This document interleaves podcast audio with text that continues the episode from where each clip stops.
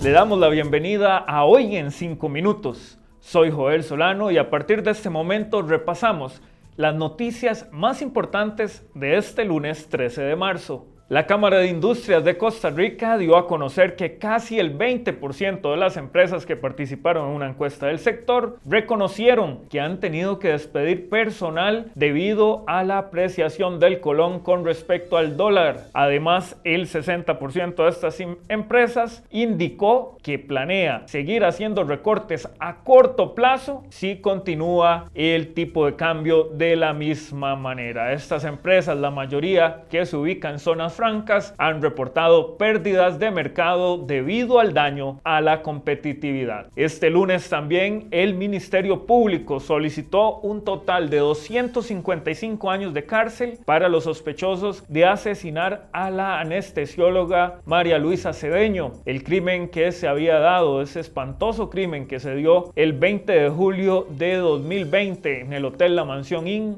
en Manuel Antonio, en Quepos. Los sospechosos fueron acusados por el Ministerio Público de cometer los presuntos delitos de homicidio calificado y tres violaciones calificadas. La solicitud de la Fiscalía se desglosa de la siguiente forma.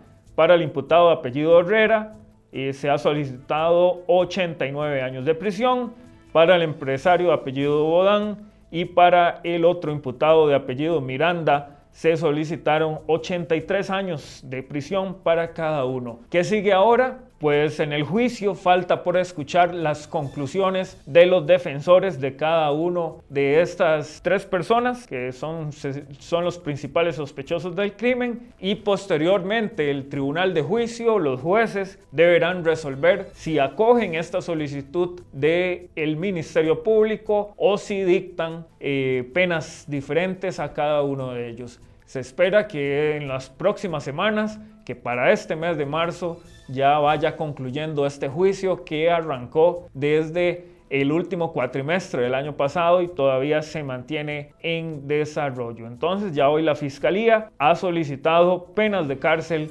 contra los sospechosos del crimen. Este lunes también ya aparece eh, una manifestación, una convocatoria a una manifestación que se está haciendo para el próximo 29 de marzo. organizaciones del sector agropecuario están convocando a reunirse a partir de las 9 de la mañana de ese miércoles frente a la iglesia de la Merced en San José y desplazarse hasta la Plaza de la Democracia.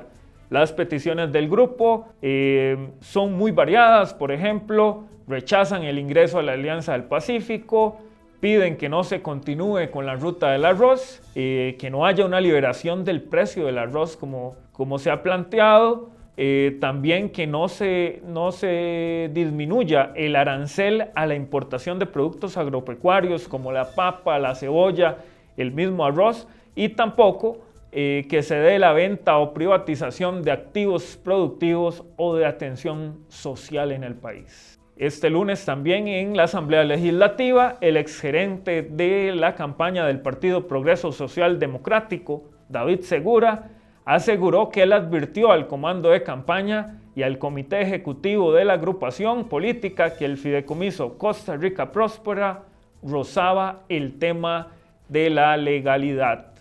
Recordemos que ese fideicomiso Costa Rica Próspera está bajo investigación de la Fiscalía General de la República y también esta comisión eh, investigadora en la Asamblea Legislativa le ha prestado bastante interés a llegar y concluir si existió o no una estructura paralela en el financiamiento de este partido, el partido que al final llevó a don Rodrigo Chávez hasta la presidencia de la República.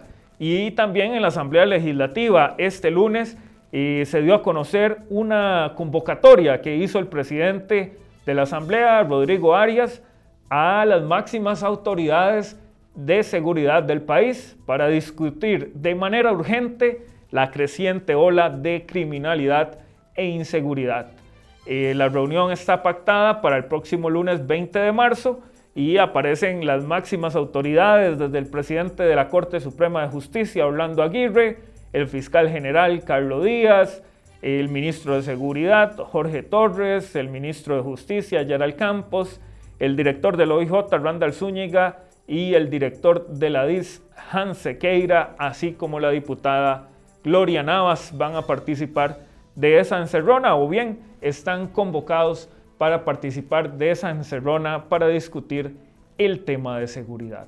Estas y más noticias ustedes las pueden encontrar en www.crhoy.com, donde mantenemos actualizado todo lo que pasa en el campo nacional e internacional. Buenas tardes.